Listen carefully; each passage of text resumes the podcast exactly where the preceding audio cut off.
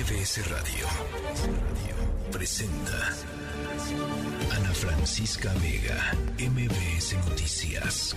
Comenzamos. 5 de la tarde en punto, ¿cómo están? Me da mucho gusto que me acompañen esta tarde, jueves 20 de abril del 2023. Yo soy Ana Francisca Vega. Eh, montón de información y de análisis que les tenemos preparado. Eh, ¿Sintieron el microcismo aquí en la Ciudad de México? Eh, ya es como el tercero o el cuarto que, sucede. Yo nunca lo había sentido. Eh, este sí lo sentí francamente muy fuerte, 2.4 grados. Eh, y lo, lo, extraño es pues conocer el epicentro, ¿no? En la colonia del Valle. vamos a estar conversando sobre ello. Vamos a estar también conversando sobre lo que sucedió hace un par de horas en Plaza Carso, un hombre asesinado en una cafetería. En el tercer piso, asesinó a la persona a plena luz del día y se salió de la... caminando. Se escapó caminando. No pasó nada. Ahí no pasó nada. Bajó del tercer piso. Eh, y bueno, pues esto pasó en Plaza Carso. ONU está haciendo un llamado al Senado de la República para que elija a los comisionados faltantes para que el INAI pueda sesionar. Estaremos conversando sobre ello, estaremos platicando y escuchando también el mensaje del presidente ucraniano Volodymyr Zelensky en la Cámara de Diputados. También estaremos regresando a Chiapas, en donde hay una nueva denuncia sobre balaceras nuevamente en la zona norte de San Cristóbal de las Casas, en Chiapas.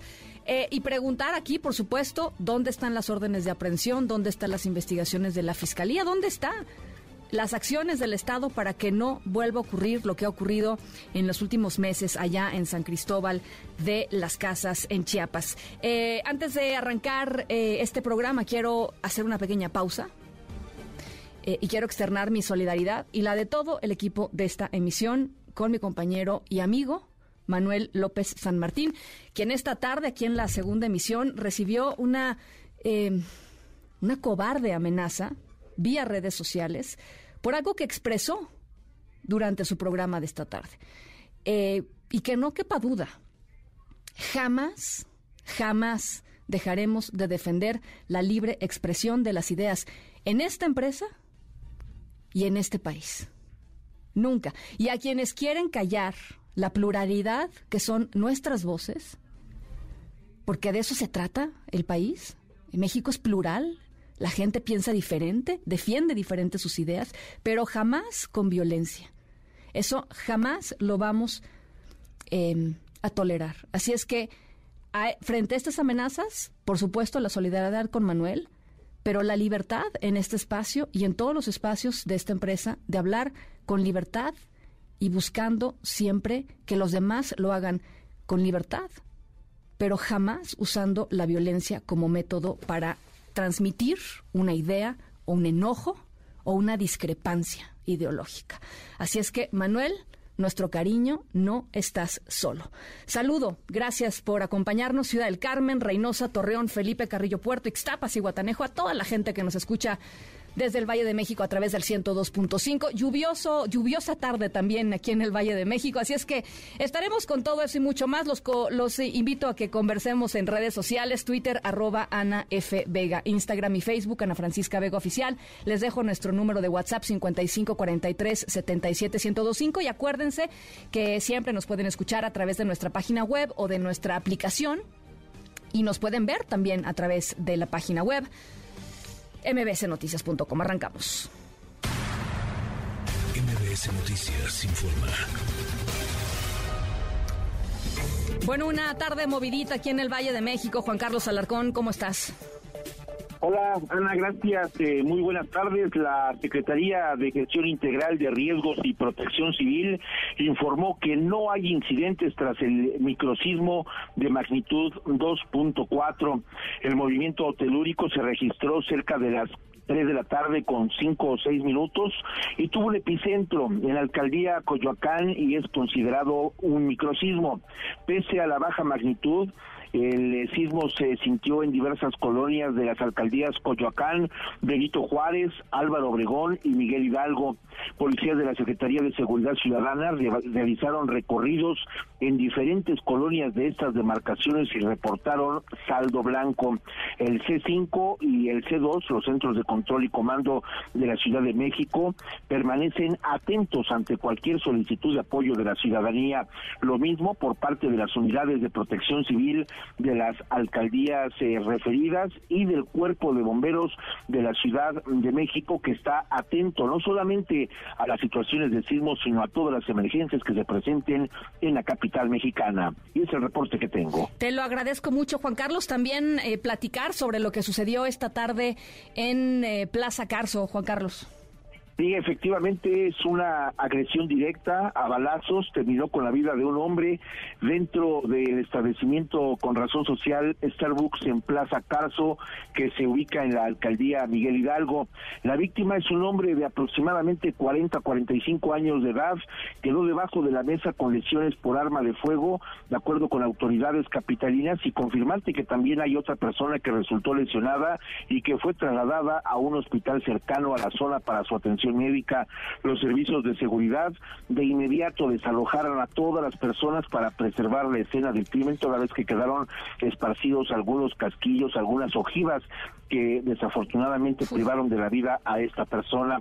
Oficiales de la Secretaría de Seguridad también acordonaron este sitio y dieron aviso a la Fiscalía General de Justicia. En este momento se encuentran procesando el lugar tanto agentes de investigación como peritos de la Fiscalía Capitalina. En el caso de los detectives han realizado algunas entrevistas a posibles testigos, a los encargados del establecimiento, a los que también se ha solicitado ya las imágenes que quedan ya en este momento con cadena de custodia para determinar el modus operandi de la persona que atacó a este hombre que dejó sin vida y a otro dejó pues eh, lastimado por los, eh, las heridas de arma de fuego. Así es que en este momento todavía se encuentra eh, en el lugar la fiscalía procesando este sitio, tomando algunas entrevistas a las personas que observaron el momento de la agresión y será en las próximas horas cuando haya una línea de investigación firme en torno a este caso. Lo único que se ha comentado hasta el momento es que se trató de una agresión directa donde una persona llegó hasta el sitio donde se encontraba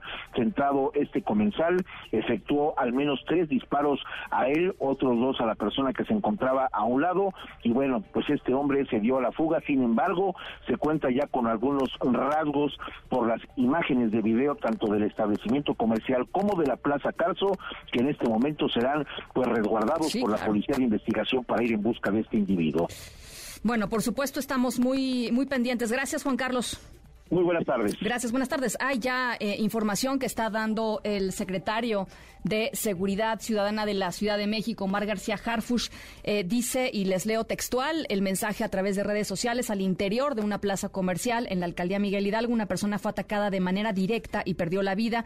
De acuerdo con los primeros resultados de la investigación, se trata presuntamente de una persona vinculada a la delincuencia organizada en el norte del país, es lo que dice Omar García eh, Harfush. Y en la línea telefónica está Daniela, una persona, una mujer que está... Y en la línea telefónica está Daniela, una persona, una mujer que presente allí en eh, Plaza Carso, en la cafetería en donde fue asesinada esta persona eh, eh, hoy por la tarde. Y yo agradezco tu testimonio, Daniela. ¿Cómo estás? Buenas tardes. Primero, preguntarte cómo estás. Supongo que ha de haber sido pues una escena verdaderamente caótica y con, con, pues, con mucho miedo de por medio, ¿no?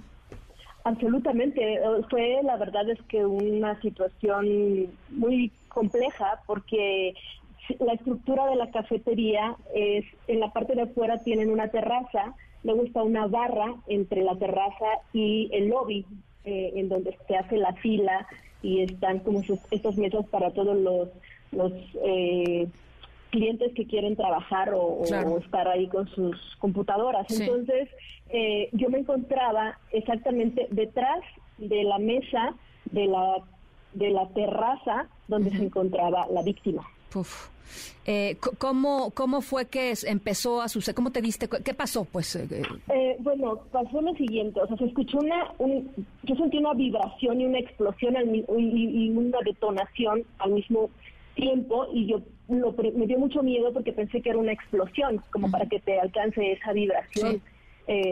entonces mi primera reacción fue de mucho miedo y decir que explotó aquí o qué pasó. y, cuando levanto la cabeza veo al hombre disparando de, directo contra el tipo. Y cuando veo o sea, eso fueron fracciones de segundos, eh, hubo otros dos disparos más y entre esos dos disparos todos nos tiramos al piso. Y, y, la víctima quedó a la altura de mi, de mi cara. Y yo veía el hecho novillo y, y desangrándose. Y cuando, cuando pues, levanté la vista ya no estaba el, el, el, agresor. Eh, todos con, los, con las personas que pude hablar después es que esperábamos que, lo único que esperábamos es que no fuera un enfrentamiento por, por una bala perdida, pero pues estábamos tirados en el piso escuchando esos tres, yo escuché tres, no sé si fueron más, eh, y, y los los chicos de Starbucks, los, los que atienden ahí en la, en la cafetería, pues lo que pasó fue que se portaron a la altura porque desde el piso estaban gritando no se muevan. No sé si tienen ellos algún tipo de entrenamiento, pero eso estaban gritando desde el piso. Eh, pasaron unos minutos, como unos cinco minutos, cuando vimos que ya pues no, no iba a haber ningún enfrentamiento o nada más.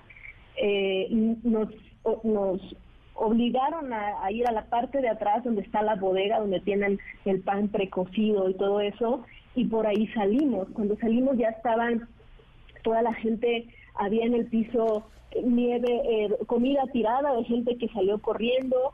Eh, los que se habían alcanzado a meter en un restaurante que está enfrente estaban tratando de tomar fotografías desde ahí, pero, pero pues ya en ese momento llegó la seguridad privada, acordonaron todo eh, y, pues la gente como, como ya no escuchaba nada más empezó a, a curiosear, estos guardias no dejaban tomar fotos, porque estaban todo lo que podían. Y, y luego se cerraron las escaleras porque el acceso principalmente es a través de las escaleras eléctricas y, y ya nos, nos, desalojaron y ya no nos permitían subir. Yo lo que alcancé a ver cuando llegué, porque yo estaba en un asunto de trabajo al lado y pasé a, terminar mi trabajo ahí, eh, cuando iba subiendo, cuando iba llegando a la cafetería, lo que yo vi fue que había muchos niños en una gran excursión al acuario. Claro, es que es, es, es, un lugar de paso, digamos, para mucha gente que va justamente y para muchas escuelas que entre, entre semana van a, al acuario eh, al acuario en Bursa. ¿Cuánto tiempo tardó, eh, o por lo menos, yo sé que el tiempo es muy relativo cuando pasan estas cosas, eh, Daniela, pero cuando llegó la policía, digamos, no, no, no la seguridad interna de, de, Plaza Carso, sino la policía? La policía tardó por lo menos media hora porque todavía cuando nos, nos sacó la seguridad privada de ese piso, todavía en el piso de abajo no sacaban a nadie, estaba la gente tratando de, pues, de ver qué entendía, porque pues eh, todos corrieron, además, pues, repito, es una, fue una detonación muy escandalosa, entonces eh, todavía bajamos, eh, ya no nos permiten salir, yo intenté regresar como para ver el movimiento, y cuando salí llegó la policía mm. y yo creo que yo calculo que fue como media hora. Yo estaba chateando con alguien que justo cuando detonó me estaba preguntando cómo estaba. Eran las 3 y 11. Bueno, pues eh, ahí está. Eh, te agradezco mucho este testimonio. Eh, descansa, supongo, de verdad debe, debe haber sido una, una, escena verdaderamente traumática. ¿Algo más que quieras agregar que creas que sea pues de interés común, de interés público? Pues sí, que estas cosas no se tienen que, que, tomar a la ligera, es decir, cuando un cuando cuando hay un problema en, en los alrededores, tarde o temprano termina de alcanzarte. No sé si tenga algún tipo de relación con lo que se vive en el resto del país, pero al final de cuentas, pues es, es, es una alerta, como ya hemos tenido algunas otras. Bueno, pues ahí está. Daniela, te agradezco muchísimo.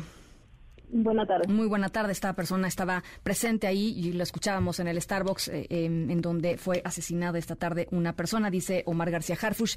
Eh, las primeras investigaciones apuntan a que es alguien relacionado con el crimen organizado, dice en el norte del país. Las 5 de la tarde con 14 minutos. MBS Noticias informa.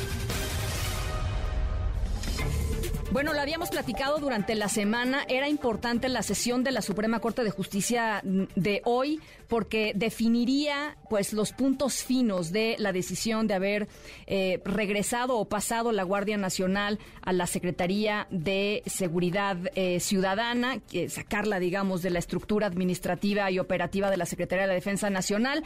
Eh, así es que hoy ya hay detalles mucho más concretos de cómo se va a ir realizando este proceso. René Cruz, ¿cómo estás? Buenas tardes. Hola amigos del auditorio, muy buenas tardes. En efecto, la Suprema Corte de Justicia de la Nación aprobó dar un plazo de ocho meses para que las autoridades federales realicen los ajustes sobre el control administrativo, presupuestal y operativo de la Guardia Nacional, luego de que se invalidó su transferencia a la Secretaría de la Defensa Nacional. El ministro Juan Luis González Alcántara Carranca, quien tuvo a su cargo este proyecto de resolución, afirmó que con este plazo, el cual vence el primero de enero del 2024, se da certeza jurídica a la operación de la corporación. Escuchemos. Con esta prórroga en el surtimiento de los efectos propuestos se va a privilegiar la certeza jurídica en el control y la operación de la Guardia Nacional, así como en el estatus jurídico de quienes la componen, asegurando y respetando la integración de las provisiones necesarias para tal efecto en el presupuesto de egresos de la Federación.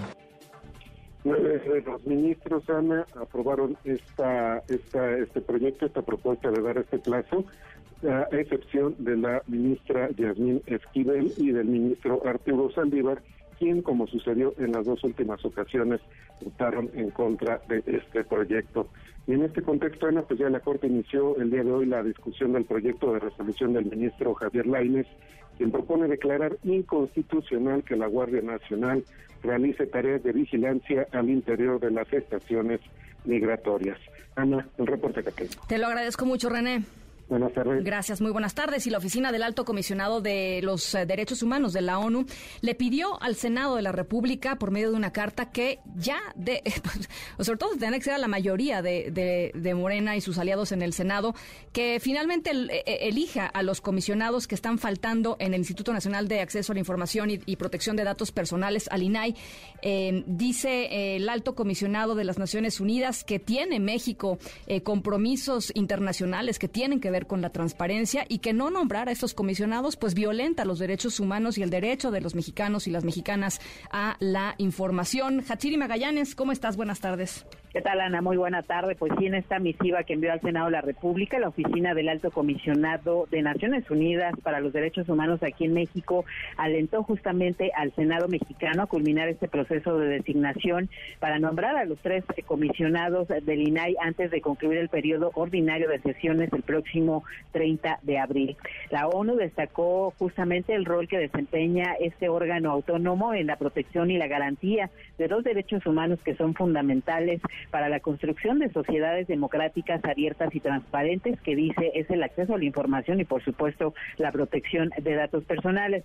Subrayó que ambos derechos, pues sin duda, son llave para acceder al ejercicio de libertades básicas, por lo que considera indispensable la culminación del proceso de designación. Naciones Unidas resaltó que en este proceso de designación es muy importante que prevalezca, pues sin duda, el diálogo, que también se fortalezca el acuerdo y se observen los parámetros básicos de objetividad transparencia también y también igualdad de género a efecto de garantizar la selección de personas idóneas.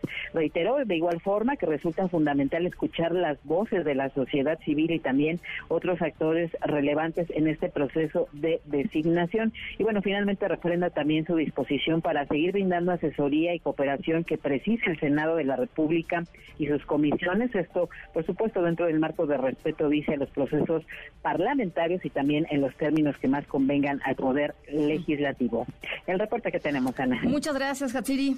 Buena tarde. Gracias, muy buena tarde. Y la que se armó allá en el Congreso mexicano, en la Cámara de Diputados, eh, lo que pretendía ser una iniciativa, pues unificadora de alguna manera, una iniciativa eh, interesante desde mi punto de vista, que era escuchar eh, un mensaje del presidente ucraniano Volodymyr Zelensky, un mensaje directo de Volodymyr Zelensky a los y las miembros de la Cámara de Diputados a través de una videoconferencia.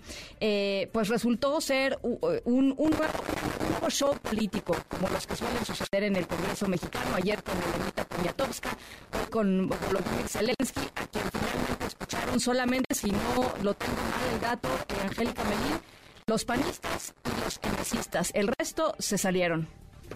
Eh, sí, fue la manzana de la discordia. Ana, muy buenas tardes, qué gusto saludarte y también saludos a los amigos del auditorio. Se convirtió en una manzana de la discordia este mensaje que fue inédito, hay que decirlo, de un eh, presidente y también, eh, pues por las condiciones que vive su país, un presidente de una nación en, plena guerra, el presidente de Ucrania, Volodymyr Zelensky, dio este mensaje en vivo a través de un, ensaje, un enlace eh, virtual, una conexión remota ante el Grupo de Amistad México-Ucrania de la Cámara de Diputados. Este grupo de amistad lo preside la bancada del PAN con el diputado Riun Rivera, uno de los legisladores mexicanos que se fueron hace algunos meses a Ucrania a ver eh, de manera directa qué está pasando en esa nación con estos ataques armados de Rusia. Y bueno, pues se intentaba, como bien decía Sana, que en el, marco de la reunión de este grupo de amistad México-Ucrania, que es eh, diplomacia parlamentaria, eh, aquí en, San Lázaro, bueno, pues que se emitieron una mensaje de solidaridad, de unidad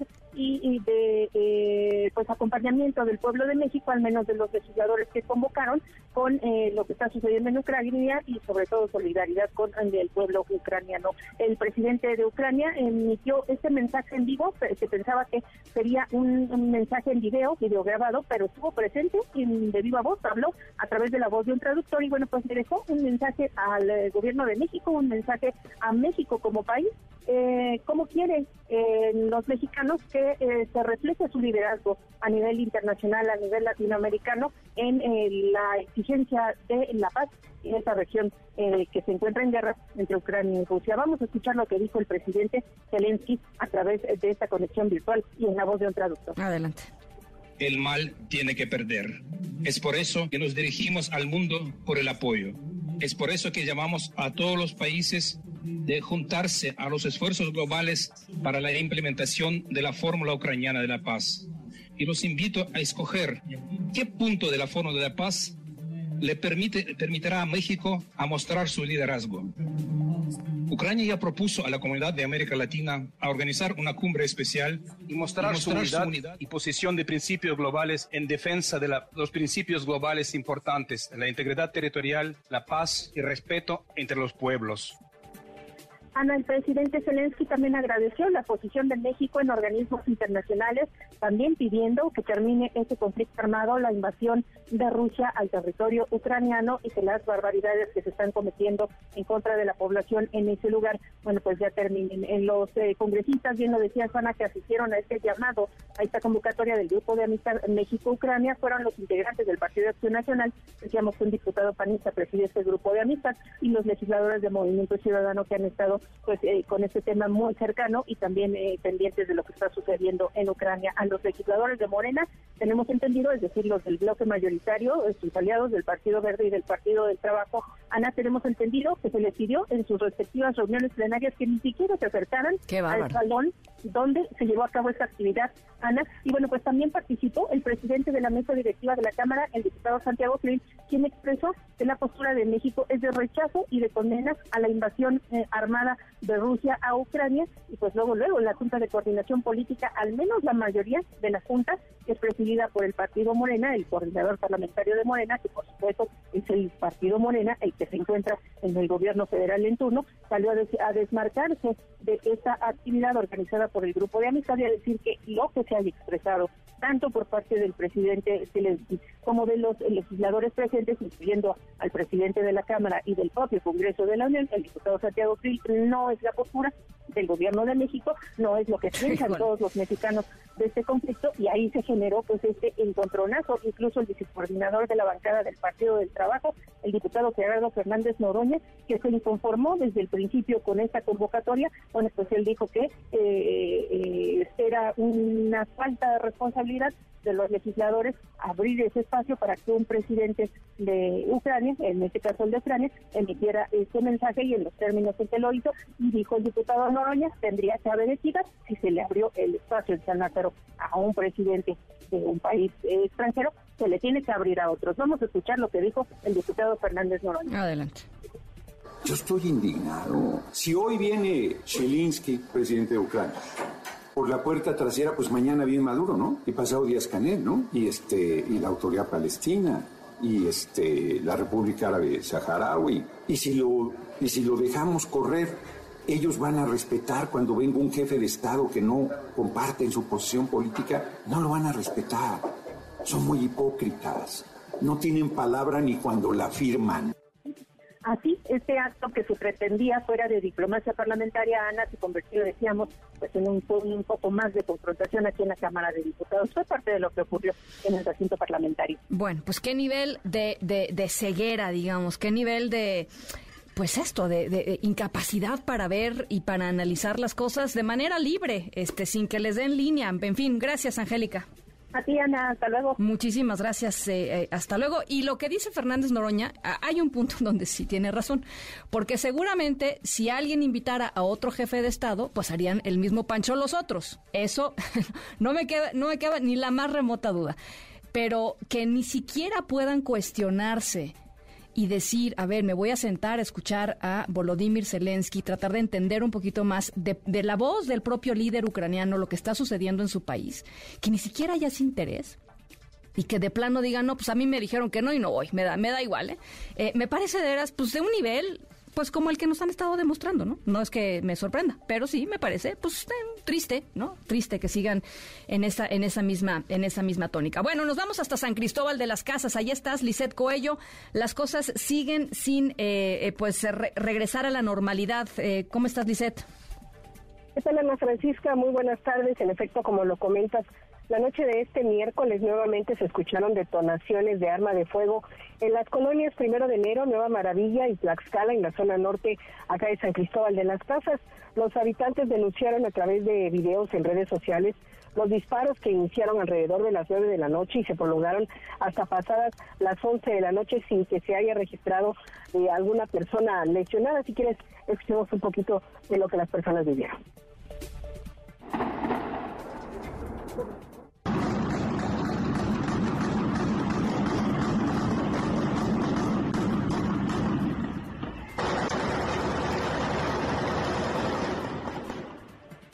A la medianoche, Ana Francisca, elementos de la Policía Estatal Preventiva realizaron rondines luego de que empezaron a recibir llamadas por parte de la población. Este operativo se dio en el periférico norte de la ciudad, pero no localizaron a quienes estaban disparando. Incluso el alcalde de San Cristóbal, Mariano Díaz, salió a decir eh, a través de redes sociales que bueno pues había sido un señor que estaba ebrio quien hacía esos disparos. Sin embargo la gente pues señalaba que no se escuchaba de esa forma sino más bien como pudimos escuchar eran otro tipo de detonaciones. La ciudadanía decidió resguardarse ante estos disparos que escuchó para evitar incidentes. Eh, de acuerdo a las autoridades ya se regresó a completa calma. Sin embargo Ana Francisca algunos comercios, hoteleros, eh, escuelas todavía están con esta incertidumbre porque llega la noche y escuchan nuevamente estas detonaciones que pudimos apreciar hace algunos momentos en la Francisca. Oye, Lisette, y nada más preguntarte eh, el tema de las órdenes de aprehensión, el tema de las eh, de las investigaciones, es decir, eh, ¿cómo van con eso? Pues únicamente eh, la Fiscalía General del Estado dio a conocer que habían abierto dos carpetas de investigación, una para eh, pues saber eh, el culpable o los culpables de la muerte de Jerónimo eh, Ruiz, el líder artesanal, y la otra para saber acerca de la, los decesos de estos dos jóvenes Sí. durante el enfrentamiento que se suscitó. Eso es lo único que sabemos por parte de las autoridades. No hay Híjole. avances, al menos no nos han dicho eh, pues qué es lo que trae con estas carpetas de investigación, Ana Francisca. Qué barbaridad. Bueno, para, para nada más este, que, que vayamos contando los días, seguimos buscando, por supuesto, a la Fiscalía de Chiapas, al gobernador de Chiapas, a la Secretaría de Gobierno de Chiapas, y nos siguen diciendo pues, que, que, que todavía no tienen tiempo para tomar la llamada. Entonces, este, bueno, pues ahí está. Lisette, te agradezco eh, muchísimo. Muy buenas tardes, Ana. Gracias, gracias, muy buenas tardes. Eh, y nos vamos con eh, mi querido Juan Carlos Alarcón. Tienes información. No, perdón, vamos a, vamos a la pausa. Eh, regresamos con esta información. Estamos en MBS Noticias. Yo soy Ana Francisca Vega. No se vayan, volvemos. En un momento regresamos. Continúas escuchando a Ana Francisca Vega por MBS Noticias. Continúas escuchando a Ana Francisca Vega por MBS Noticias.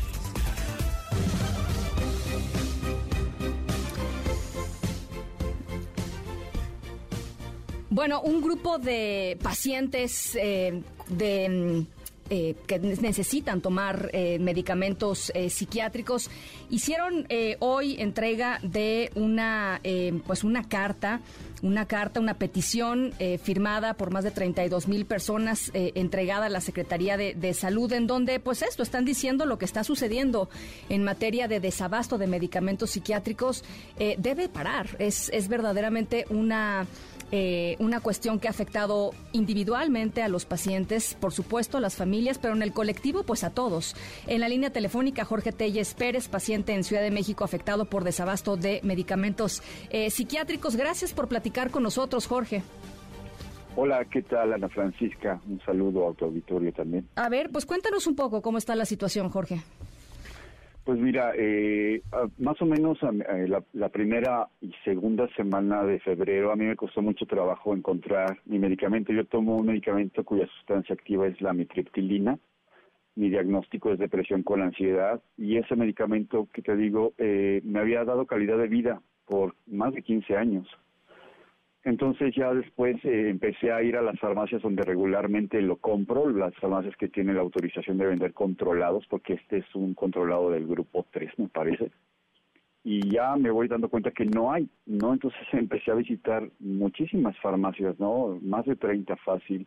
Y me llegué a encontrar gente que estaba pidiendo el mismo medicamento u otro que también es controlado, psiquiátrico, y me con la respuesta eh, con la misma respuesta en todas no está agotado. Entonces ya me empecé a informar y ya me di cuenta que Cofepris había inhabilitado temporalmente al laboratorio Psicofarma y CADCB porque en una revisión habían encontrado anomalías en la producción no anomalías que este señalaban como que los medicamentos eh, estaban cruzados, que esto es que están contaminados con otros medicamentos y que nos vendían medicamento de prueba, y que no había un envasado este adecuado, sea estéril, cosas técnicas. Eh, entonces yo es cuando decido lanzar esta petición eh, y empiezo a recabar firmas y ya después fui yo a, los laboratorios Psicofarma a protestar, ¿no? Ahí, y ahí me acompañó una asociación que, que se llama Cero Desabasto, un colectivo, me, apoyaron ahí, me recibieron, entonces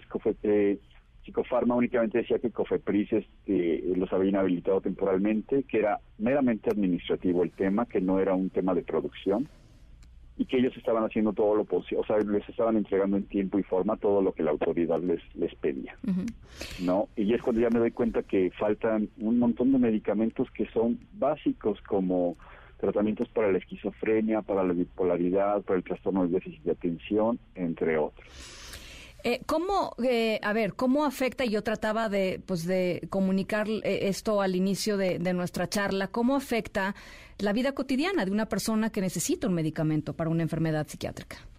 es, es, terrible porque este, uno empieza a sentir los síntomas eh, previos a, a, un tratamiento, ¿no? O sea, este, este sentimiento de, de no tener ganas de hacer nada, no dormir adecuadamente, no tener un sueño reparador, este, una tristeza y una ansiedad que van creciendo, eso aunado a la falta del medicamento porque ya estás combatiendo algo nuevo, que es la abstinencia al fármaco. Entonces es terrible, es una pesadilla, para mí es, es de terror que llegue la noche porque sabe que uno la va a pasar muy mal, no físicamente una pesadilla. Oye, eh, en el lo, vimos hace un par de años con, con, los papás de niñas y niños con cáncer eh, frente al desabasto que estaban enfrentando enfrentando sus hijos. Eh, sus acciones fueron creciendo. Primero, pues esto comenzaron con cartas, comenzaron con cosas así, terminaron, bueno, pues como ya conocemos, ¿no? Con bloqueos y con acciones, pues verdaderamente fuertes para tratar de llamar la atención del público, ¿no? De los medios de comunicación y por supuesto, por, consecuencia del gobierno. Eh, en, dónde están ustedes, digamos, como, eh, no sé si decir, como grupo de pacientes, si están poniéndose de acuerdo, si Cero Desabasto de alguna manera los está ayudando a congregarse o, no están todavía en ese momento? No que no se agrave, ¿no? No que no se agrave, pues, pero... ¿Cómo, cómo? No que no se agrave, evidentemente es grave, ¿no? Pero... Sí, no, bueno, nosotros nos hemos estado organizando para tratar en un grupo que tenemos de WhatsApp rastrear el medicamento donde se puede comprar, pero ya es inútil esa búsqueda porque ya no lo encontramos.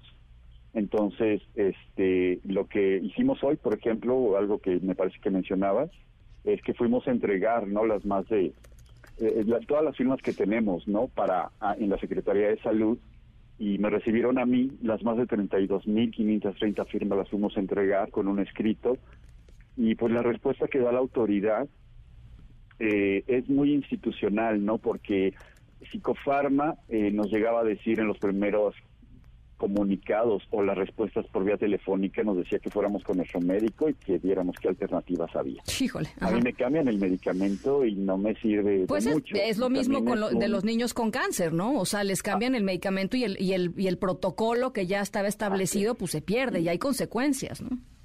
Sí, desgraciadamente tiene que ser la misma sustancia que te estaba mejorando tu calidad de vida porque, por ejemplo, en este caso, yo desconozco con los niños con cáncer o los pacientes eh, adultos con cáncer, pero en este caso también es peligroso suspender un medicamento de golpe.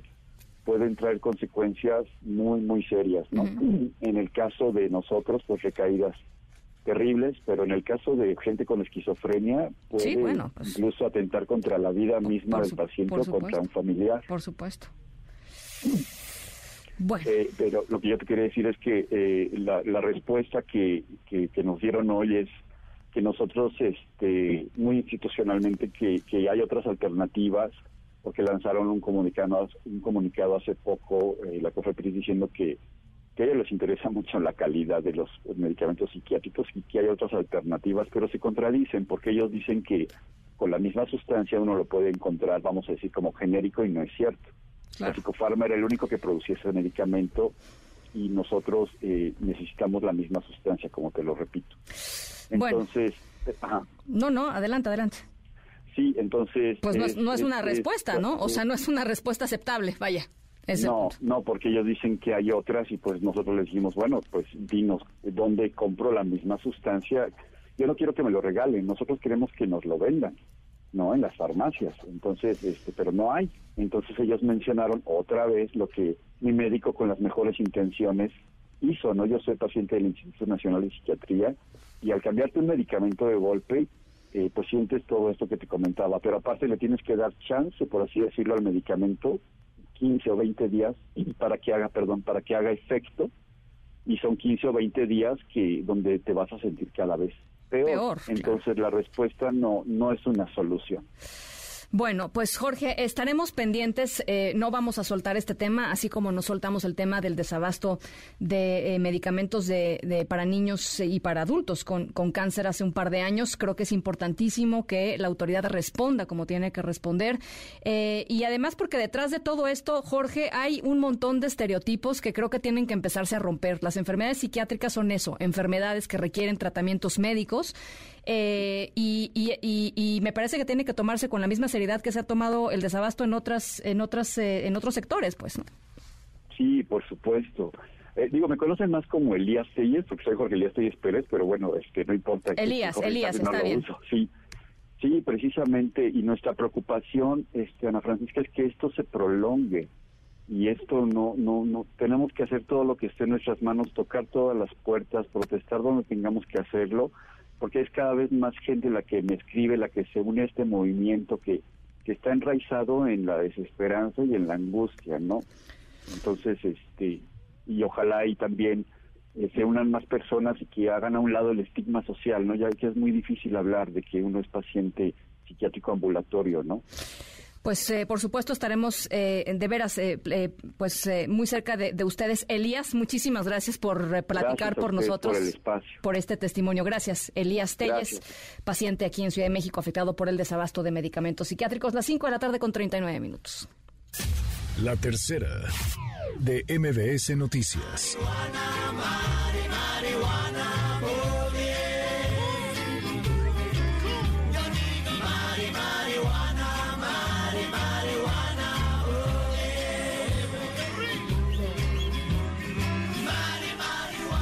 Pues hoy es 20 de abril, em, también conocido como el 420, Día Internacional de la Marihuana, en el que los em, usuarios de marihuana continúan con la exigencia eh, del cumplimiento de la promesa de campaña, ¿no? Digo, ya nada más por, poner un ejemplo, de la legalización y la regularización del el consumo de esta planta. Hay una cantidad inmensa de posibilidades en la marihuana eh, y en las sustancias de la planta, que no todas son eh, sustancias que alteran, digamos, la conciencia. Em, así es que bueno, pues siendo 4.20, nuestro compañero Álvaro Morales nos preparó este trabajo especial. Vamos a escuchar. Hoy es el Día Internacional del Cannabis o Marihuana. Y si bien es incierto cómo se eligió esta fecha, la teoría más popular apunta a California como su lugar de origen y a un grupo de amigos, los Waldos, que usaban el código 420 para reunirse a la misma hora para fumar.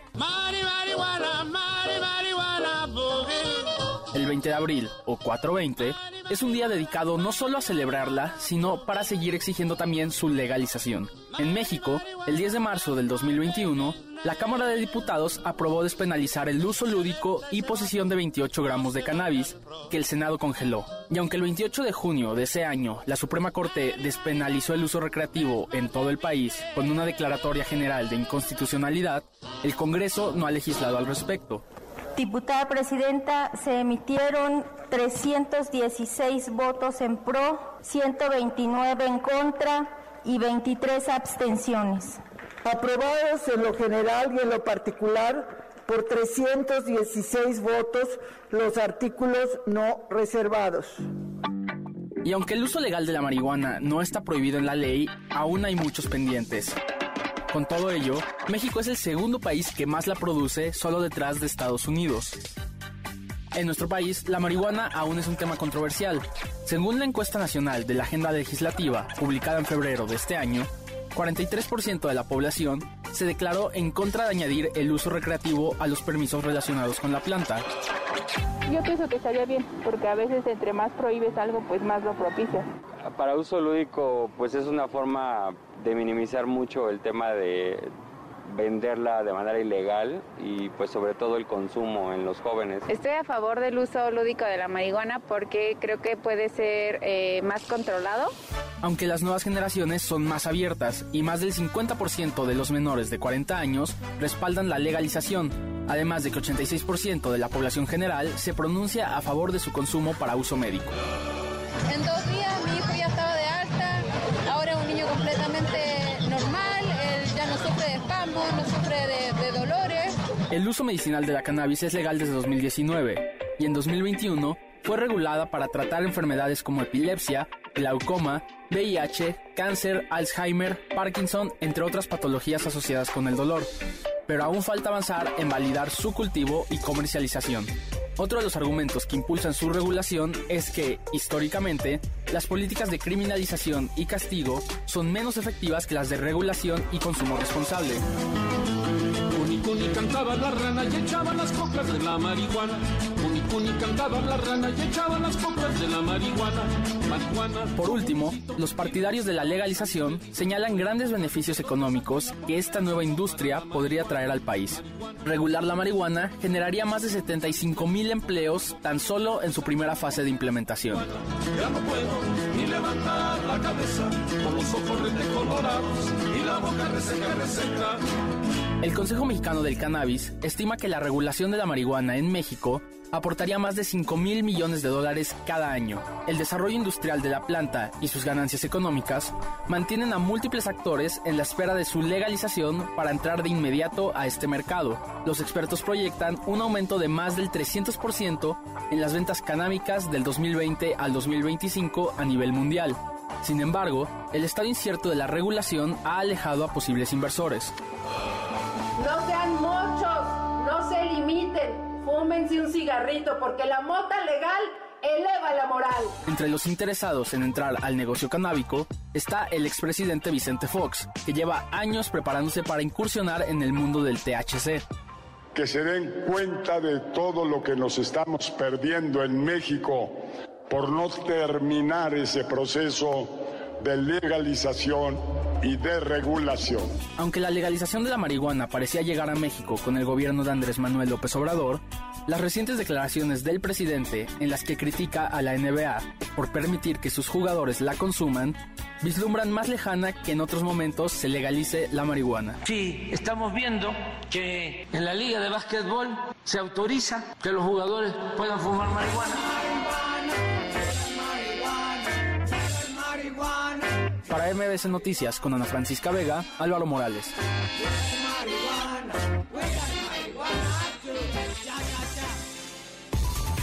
Ana Francisca Vega, en MBS Noticias. Qué buena historia sonora la de hoy. Eh, y además está fresquita. Está fresquita. Hoy nos vamos al espacio. O bueno, intentaremos irnos al espacio. Por eso estamos escuchando Rocketman del grandísimo Sir John. Una de las eh, pues, canciones más exitosas de este em, músico británico. Ha sido nombrada, de hecho, una de las 500 mejores canciones de la historia por la revista Rolling Stone. Llegó al segundo lugar en los rankings del Reino Unido y ha sido una especie de himno, ¿no? Para pues un montón de cosas, de eventos, de aniversarios, de eh, intenciones del ser humano de ir al espacio nuevamente. Y nuestra historia sonora, eh, les vamos a platicar sobre un Rocketman, pero de un Rocketman menos exitoso que el de la rola de Sir Elton John. Al ratito les voy contando, porque si no, me la van a adivinar muy rápido. Eh, los dejo con Elton John, 5 con 47. Vamos a la pausa al ratito. Les voy contando un poquito más.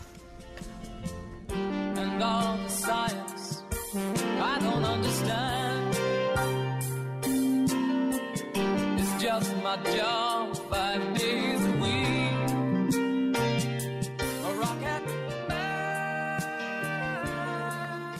La tercera de MBS Noticias. En MBS, noticias que ponen de buenas. Esta vez es el turno del estado de Quintana Roo, a través del pescado tiquín chic, un platillo de origen maya que será retratado en los billetes de lotería para el sorteo mayor 3884. Esta edición forma parte de los 32 billetes que muestran la cocina típica de cada estado como parte de la conmemoración del 65 aniversario de la Cámara Nacional de la Industria de Restaurantes y Alimentos Condimentados. 108.025 migrantes de diferentes nacionalidades han sido atendidos en lo que va del año en la oficina de representación del Instituto Nacional de Migración en el estado de Chiapas. 49.338 de estas personas se han acercado al Parque Ecológico de Tapachula para llenar formas migratorias por razones humanitarias, mientras que casi 60.000 han buscado regularizar su estancia en México.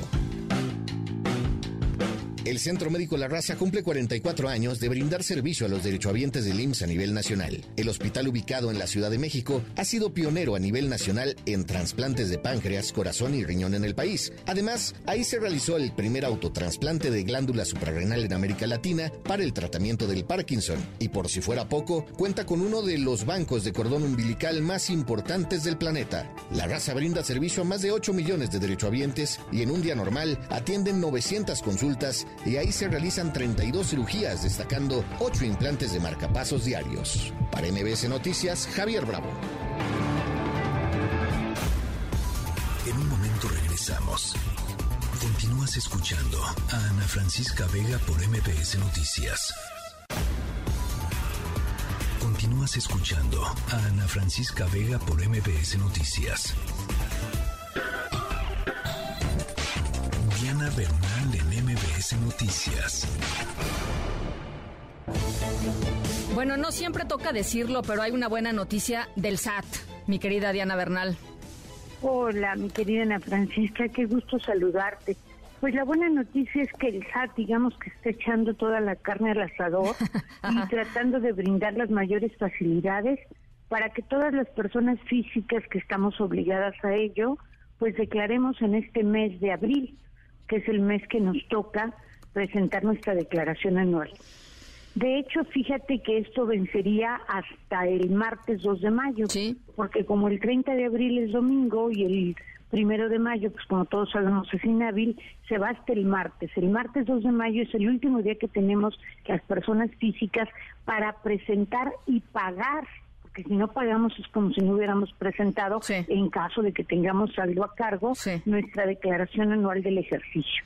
¿Y ¿quiénes están obligados a esto? Pues todos, todos los que percibimos o perciben sueldos y salarios, todos los que tienen la prestación de algún servicio personal independiente o de algún servicio profesional, todos los que realizan actividades empresariales, alguna persona que puso un restaurante, una tienda, de abarrotes, de lo que tú quieras, todos aquellos que cobran rentas, todos los que también cobran intereses o incluso aquellos que tuvieron una ganancia por enajenación de inmuebles y también los que van a declarar por primera vez, Ana, que son los que tributaron en el año 2022 en lo que conocemos como régimen simplificado de confianza, RECICO. Sí. ¿Quiénes no están obligados? ¿Quiénes? Todos aquellos que percibieron solamente sueldos e intereses no superaron los 400 mil pesos de ingresos. O sea que si yo soy una trabajadora que cobré 25 mil pesos mensuales de sueldo, pues no estoy obligada a presentar mi declaración. Sin embargo, el consejo que podemos dar, Ana, es sí presentarla, porque por las personas físicas somos vulnerables y es muy probable que tengamos gastos médicos, gastos dentales, gastos incluso de nutrición o de psicología, de enfermería, intereses hipotecarios, lo que ya hemos platicado y Sí, claro. platicaremos que son los deducibles, y si yo lo presento voy a tener un saldo a favor. Claro. Ahora, de lo que tú me decías de lo que está haciendo el SAT, pues creo que sí, al menos en, en, digamos, en, en la forma, está dando eh, las mayores facilidades posibles, porque fíjate que en primer lugar creó un minisitio y en ese minisitio tú puedes entrar y allí ves ya cuál es tu declaración anual que el SAT prellenó, allí puedes revisar si está vigente tu contraseña, tu ID y tu firma, tu firma electrónica en caso de que la necesites, que la necesitan los que facturan. Por ejemplo, los asalariados no, solo los que emiten facturas.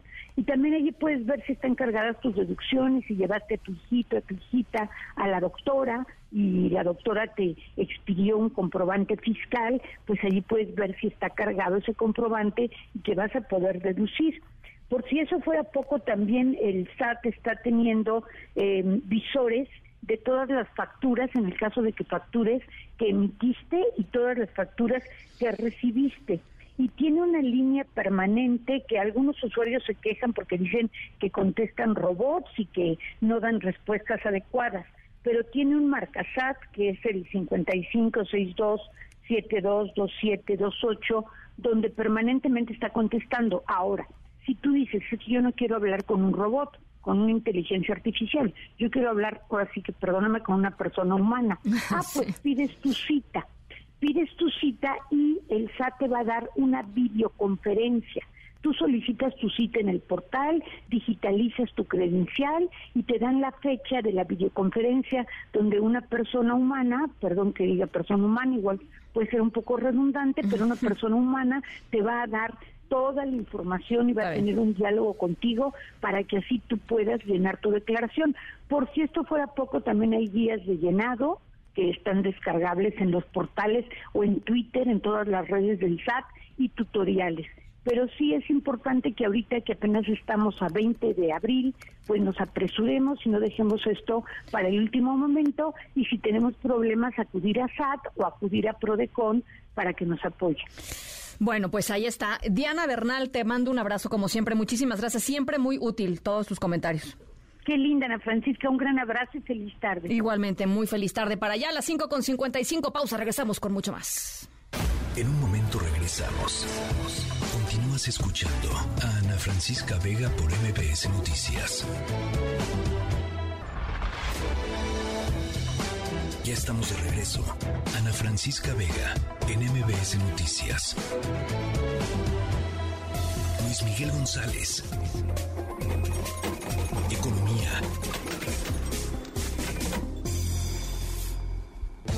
Bueno, pues aparentemente Brasil es uno de los ganadores en este, pues en esta escalada de precios de los alimentos en México. ¿Por qué, Luis Miguel González? ¿Cómo estás? Eh, Ana Francisca Vega, el tema es bien interesante y voy a tratar de ponerlo con peras y manzanas o con pollo, maíz y arroz. A ver, venga. Eh, durante el año pasado tú me hacías una pregunta cada que hablamos de inflación y tasas de interés, y la pregunta era, bueno, aparte de subir tasas de interés, ¿qué se puede hacer? Porque es obvio que si subes las tasas de interés, puedes complicar mucho la vida de los negocios, frenar la economía. Una de las opciones es abrir más la economía para que puedan entrar productos de los que están subiendo más de otros países que tienen mejores precios. Eh, esa es la razón por la que Brasil es ganador de este combate a la inflación. Sí, sí.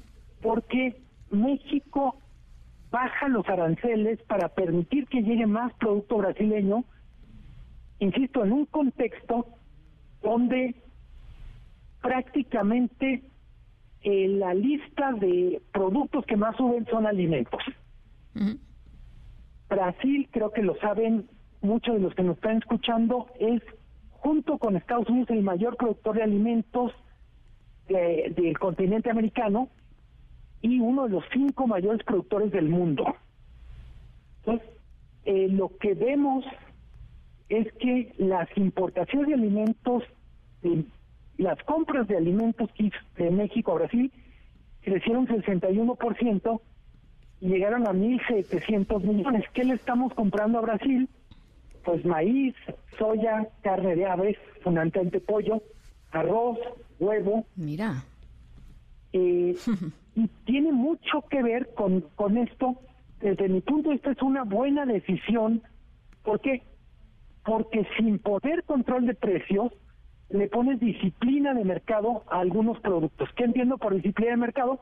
Pues más competencia para que quien va a venderlos o es intermediario, pues sepa que puede llegar mucho más producto de otros lados propiamente en el mercado mexicano, si, si lo podemos ver así, Ana Francisca, competiría la producción propia, la que viene de Estados Unidos, y recientemente la que viene de Brasil. Sí. Sí, sí, sí.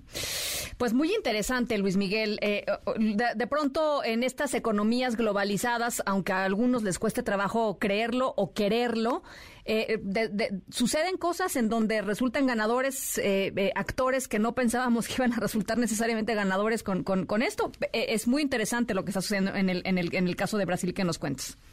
Sí, y es al final, creo que a veces no nos la creemos pero México es un mercado muy, muy relevante en cuando estamos hablando de alimentos.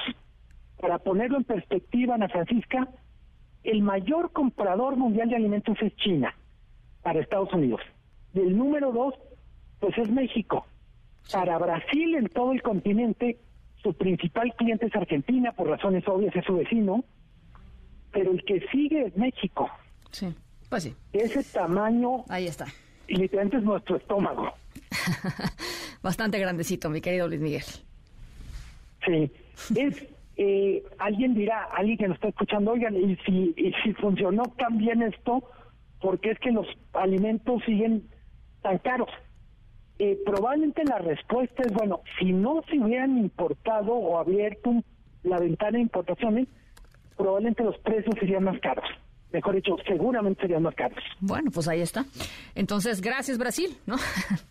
Gracias, Brasil. Gracias, Brasil. Y gracias, libre comercio. Y gracias, globalizar. Pues sí, gracias, este, gracias estos vínculos, pues. Pero es que de eso se trata, ¿no? O sea, los que quieren eh, eh, artificialmente modificar la estructura del comercio global para cerrar este y para bloquear, pues claramente eh, no están asumiendo ellos, ellos personalmente los costos, ¿no? Porque las ganancias ahí están para todos totalmente, que con frecuencia, literalmente la pregunta que tendríamos que hacernos en muchos temas es, si nos ponemos en los zapatos del consumidor, Exactamente. ¿Cómo nos iría? Exactamente, exactamente. Pero luego llega la grilla y, en fin, en fin, este, así las cosas. Que, pero por lo pronto muy interesante eh, eh, esto que nos estás eh, contando. Gracias, Luis Miguel. Con mucho gusto, como siempre. Un abrazo y muy buena tarde. Un abrazo, un abrazo siempre, Luis Miguel González. Las seis de la tarde con cuatro minutos. Vamos a la pausa. Em, vamos, vamos a otras cosas. Ana Francisca Vega, NMBS Noticias.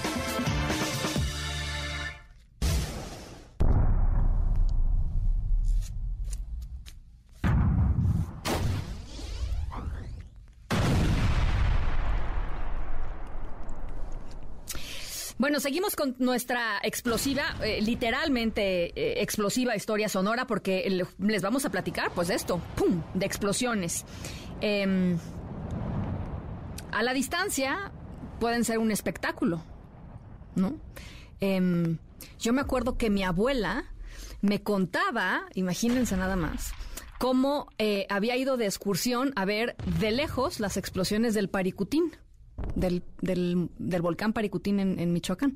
Eh, y habían excursiones que se organizaban literalmente para ver eh, al, Paricutín explotar en las noches, a ver si un espectáculo eh, fenomenal.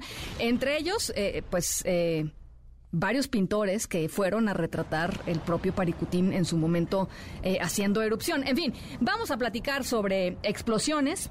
La de hoy es una en la que afortunadamente, afortunadamente nadie resultó herido. Eh, fue un fracaso espectacular que está dando la vuelta al mundo, pero ojo, eh, que de los fracasos se aprende y de los fracasos se mejora. Em, y este es el caso justamente de lo que vamos a platicar, porque esta explosión que vimos hoy va a ser la escalera para que en el futuro algo como lo que sucedió no vuelva a suceder. ¿Por qué? Porque hay demasiado en juego en nuestra historia sonora. Alguien quiere conseguir algo enorme y lo va a conseguir eventualmente, lo va a conseguir. Afortunadamente nadie resultó herido. Al ratito les voy platicando de qué se trata. Las seis con seis, vamos a la pausa, regresamos con el resumen de la información y el análisis de lo más importante esta tarde, que es, por cierto, tarde de debate, al ratito ya debate. Eh, entre las dos candidatas de al estado a la gobernatura del estado de México, eh, Delfina Gómez y Alejandra del Moral, 8 de la noche. Ya platicamos esta semana con eh, la presidenta del Instituto Electoral del Estado de México y en un ratito más vamos a platicar con Bernardo Barranco, que es experto en religiones, pero también observador de la política mexiquense y en algún momento fue consejero electoral del Instituto Electoral del Estado de México. Publicó un libro grande sobre eh, las elecciones del 2023 y todo lo que está en juego para el Estado de México. Así es que vamos a estar conversando con él en esta tarde-noche de debate mexiquense a las seis con seis. Pausa volvemos.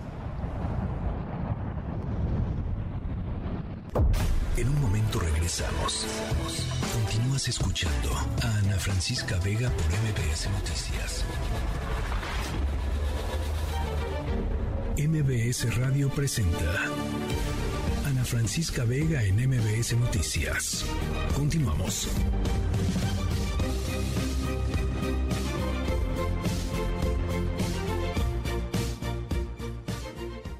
Emisión de Noticias. Yo soy Ana Francisca Vega. Hoy jueves 20 de abril esta joven, muy joven, eh, chica de 19 años por la Cristal Gaviño.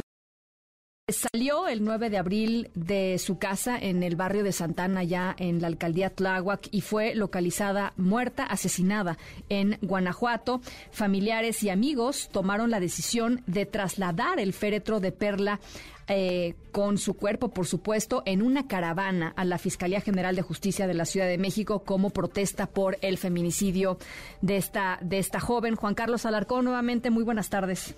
Gracias, Ana, muy buenas tardes. Si hay mayor claridad en este hecho del cual hace mención, dos hombres y una mujer están directamente relacionados con la desaparición y homicidio de Perla Cristal, esta joven de 19 años de edad cuyo cuerpo apareció calcinado el martes pasado en el estado de Guanajuato.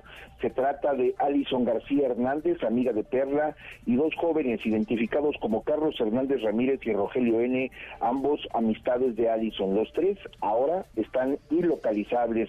Personas allegadas a la investigación refieren que las tres personas son buscadas por autoridades toda vez que están eh, incluidas en la carpeta de investigación por la desaparición de Perla Cristal. Las fuentes consultadas por NBS Noticias señalan que Alison invitó a Perla el domingo 7 de abril con dos amigos a la Feria Internacional del Caballo en Texcoco. Sin embargo, existen datos eh, de que los cuatro jóvenes posiblemente se desviaron a Aguascalientes y posteriormente a Guanajuato. Al día siguiente, Perla no llegó a casa, sus familiares notaron la ausencia y el martes 9 de abril decidieron presentar la denuncia por desaparición ante la Fiscalía Capitalina. Dos días después, el 11 de abril, apareció Allison, la amiga, se presentó ante la gente del Ministerio Público en la coordinación de Tláhuac 2, donde asentó su declaración que al ir de regreso de León a Aguascalientes, un trailero preguntó a sus amigos si todo estaba bien. El supuesto trailero habría preguntado a Carlos y a Rogelio si venían acompañados de alguna otra chica, además de Allison. Ella comentó, comentaron las fuentes, pues ella dijo que despertó y que mostró asombro al no ver a Perla por lo que supuestamente la dejaron en la central de autobuses para que regresara a la Ciudad de México. Los días pasaron, la familia de Perla Cristal llevó a cabo movilizaciones, manifestaciones, pero también investigó y aportó detalles a la indagatoria.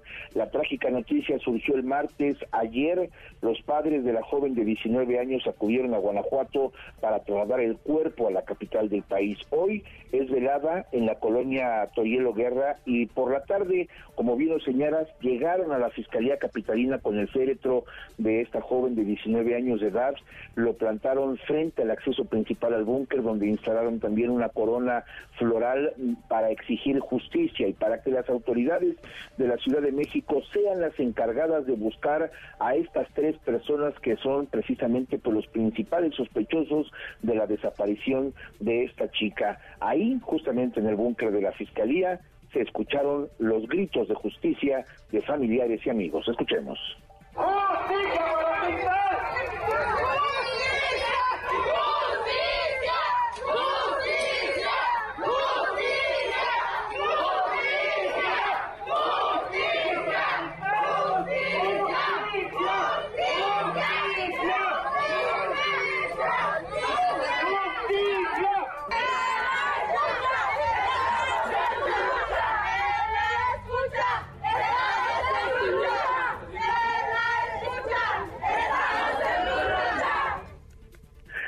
tarde los familiares de Perla tuvieron una reunión en la Fiscalía con autoridades de la institución y nuevamente se reiteró que la Fiscalía Capitalina carece de competencia y se declara precisamente pues eh, en este caso incompetente para investigar el crimen de Perla en el estado de Guanajuato. Serán las autoridades de aquella entidad las que lleven a cabo la indagatoria y aquí solamente se aportarán datos de la investigación en torno a la desaparición de esta jovencita de 19 años de edad. Y ese es el reporte que tengo. Tremendo. Muchas gracias, Juan Carlos. Muy buenas tardes. Gracias, buenas tardes. Eh, y nos vamos a la Cámara de Diputados. Nuevamente, Angélica Melín se aprobó eh, em, eh, dictamen que reforma, adiciona y deroga disposiciones de la Ley de Aeropuertos y la Ley de Aviación Civil. No va el tema del cabotaje, pero sí hay varios temas con los que se busca recuperar la categoría 1 de aviación. Dicen los de oposición, ya vi ahí sus tweets, Angélica, que si con esto no se logra recuperar la categoría 1 de aviación, no va a haber, no va a haber pretexto. Así es, Ana, se está moviendo el tablero, se movió ya el tablero en el Palacio Legislativo de San Lázaro para aprobar estas eh, propuestas en materia de aviación civil. Bien las documentas, las planteó desde diciembre pasado el presidente de la República y traían distintos aspectos para cubrir eh, dos frentes que le interesan al gobierno federal, Ana. Uno es el del asunto de la recuperación de la categoría 1 en materia de aviación civil, que eh, pues las instancias internacionales en esta materia le exigen a México para eh, certificar su seguridad en las operaciones aéreas. Así, aquí en San Lázaro se aprobó la propuesta del presidente de la República con el fin de recuperar eso, la categoría 1 en seguridad aérea, y también ya se aprobó, al menos en lo general, Ana, crear una empresa del Estado que se sea militar, que tendrá la asignación de operar y administrar aeropuertos y líneas aéreas, es decir, la aerolínea del Estado que el presidente de la República quiere entre en operaciones y cuyo funcionamiento y operación se la pretende dar a las Fuerzas Armadas. En primera instancia, porque los diputados dividieron eh, estos dos temas para generar el consenso necesario en lo de seguridad aérea. De manera casi unánime, este tema pasó con 470 votos a favor, solo una abstención, y esa parte referente a la recuperación de la clasificación en materia de seguridad aérea que marcan las normas internacionales. En ese tema, los congresistas destacaron precisamente eso que mencionabas, Ana, que se dejó fuera de la propuesta presidencial el implementar el cabotaje o que aerolíneas extranjeras cubran en las rutas nacionales, esto ante las fallas en la operación de las líneas nacionales y también pues el deficiente servicio que prestan de acuerdo a los congresistas y también de acuerdo a la iniciativa del Ejecutivo Federal. Esto ya se aprobó por 470 votos a favor, prácticamente por unanimidad. En la segunda discusión, que ya terminó en lo general, la mayoría de Morena y aliados aprobaron con apenas 263 votos a favor, Ana, 219 votos en contra de toda la oposición, pasó de panzazo, la inclusión en estas leyes de aviación civil de la figura de asignación que le va a permitir al Ejecutivo Federal entregarle a una empresa paraestatal la capacidad de administrar y operar tanto líneas aéreas como aeropuertos. Este punto lo defendió en los siguientes términos el, diputado del Partido del Trabajo, Reginaldo Sandoval, que es presidente de la Comisión de Infraestructura aquí en la Cámara de Diputados. Vamos a escucharlo se requiere una empresa del Estado para que cubra la conexión de, vuelos donde no entra la iniciativa privada. Y no coincidimos con ustedes porque pues se acabaron el país en 36 años, no estamos de acuerdo en eso. Por eso estamos rescatando Pemex también. Y por eso queremos una línea aérea. Y por eso queremos una empresa que maneje aeropuertos. Quiero una empresa pública con una línea aérea y con un manejo de un aeropuerto y porque la mayoría lo quiere y porque así lo quiere el presidente de la República, así que se está aprobando. En estos momentos los diputados federales están en la discusión de las reservas, en esta parte de la reforma que tiene que ver con esta nueva línea aérea del Estado y en cuanto termine esta discusión, Ana, lo que se apruebe aquí en San Lázaro, que se prevé, pues salga ya eh, eh, en definitiva, se va a mandar al Senado de la República para que continúe el proceso parlamentario así, pues rápidamente dándole eh, prácticamente a estas propuestas del Ejecutivo Federal. Bueno, pues ahí está. Gracias, Angélica. A ti, hasta luego. Muy buenas tardes. Rápidamente, información calientita de último momento. Agentes de la eh, Policía de Investigación de la Fiscalía eh, General de Justicia de la Ciudad de México eh, están anunciando a través de mm, sus cuentas institucionales que se trasladaron a Reynosa, Tamaulipas, a fin de aprender al ex alcalde de la Benito Juárez, Cristian N., es decir, Cristian von Roerich. Eh, dice la fiscalía fue deportado después de que intentó ingresar a los Estados Unidos. Agradecemos la colaboración de autoridades de ese país y la Fiscalía General de la República. Dice la Fiscalía General de la República en breve más información. Así es que eh, pues Cristian von eh, Ruerich, exalcalde de la Benito Juárez, estaría siendo detenido ya por autoridades mexicanas después de haber tratado de ingresar a los Estados Unidos y ser deportado, más bien, perdón, ser deportado de los Estados Unidos después de que intentó entrar allá. Vamos, eh, por supuesto, a ampliarles la información en cuanto tengamos, en cuanto tengamos más. Y tienes tú eh, otro reporte, mi querida Nora Bucio, ¿cómo estás? Buenas tardes. Así es, Ana Francisca, te saludo con muchísimo gusto de la misma forma al auditorio. La Asociación Mexicana de Periodistas Desplazados y Agredidos exigieron medidas cautelares para el periodista Manuel López San Martín, conductor de noticias en MBS y también para su familia ante las amenazas de muerte vertidas en su contra. Esta organización emitió una alerta por un mensaje en contra del periodista en sus redes sociales y señalaron a seguidores del presidente Andrés Manuel López Obrador y del diputado Gerardo Fernández Noroña como los responsables de estas. Las amenazas surgieron luego de un comentario en el que hacía referencia a Fernández Noroña, lo que molestó a un sujeto en redes que lo amenazó de manera directa. Finalmente llamaron al subsecretario Alejandro Encinas Rodríguez, a la Fiscalía General de la República, al Mecanismo de Protección y organizaciones internacionales a investigar y visibilizar la situación de López San Martín. Ana Francisca, la información. Te, te lo agradezco, te lo agradezco mucho. Muy buenas tardes. Eh, nos vamos eh, eh, con Juan Carlos Alarcón, mi querido Juan Carlos. información importante la que se está dando a conocer desde la Fiscalía General de Justicia de la Ciudad de México con respecto al exalcalde de la Benito Juárez. Efectivamente, gracias, muy buenas tardes. El exalcalde en Benito Juárez, Cristian von Roerich, quien está implicado en este entramado de corrupción inmobiliaria en esa demarcación, ha sido detenido por agentes de la Fiscalía General de Justicia Capitalina. Esta persona intentó ingresar de manera ilegal a los Estados Unidos y fue detenido precisamente por autoridades de aquella nación y de inmediato fue deportado hacia nuestro país Los agentes de la Fiscalía Capitalina se trasladaron a Reynosa, Tamaulipas, donde aprendieron al, exfuncionario panista de esta administración, que por cierto, pues se dio a conocer que tuvo una relación directa con un constructor, con un desarrollador inmobiliario al que pues se le causó un quebranto por más de 15 millones de pesos por los eh, denominados moches o entres. Esta persona se acogió a un criterio de oportunidad con el Ministerio Público y hizo revelaciones importantes en torno a todo el concepto de corrupción inmobiliaria. Ese desarrollador es el empresario que llevó a cabo la construcción de la torre denominada City Towers en la zona de la colonia Santa Cruz Atoyac, en la alcaldía Benito Juárez. Después de estas eh, eh, pues afirmaciones y estas eh, declaraciones que te dieron a conocer ayer precisamente en un mensaje a medios por parte de la fiscalía, pues ahora se sabe que este pues este exfuncionario panista trató de escapar, huir hacia los Estados Unidos, sin embargo fue aprendido, fue detenido, deportado a nuestro país y ahora los agentes de investigación se han trasladado ya a Reynosa, Tamaulipas y vendrán con él en las próximas horas para presentarlo ante el juez de control. Te voy a, te voy a interrumpir un segundito porque en la línea telefónica, eh, mi querido Juan Carlos, está el secretario de Seguridad Ciudadana de la Ciudad de México, Omar García Harfush. Gracias, secretario, por regalarnos estos minutitos.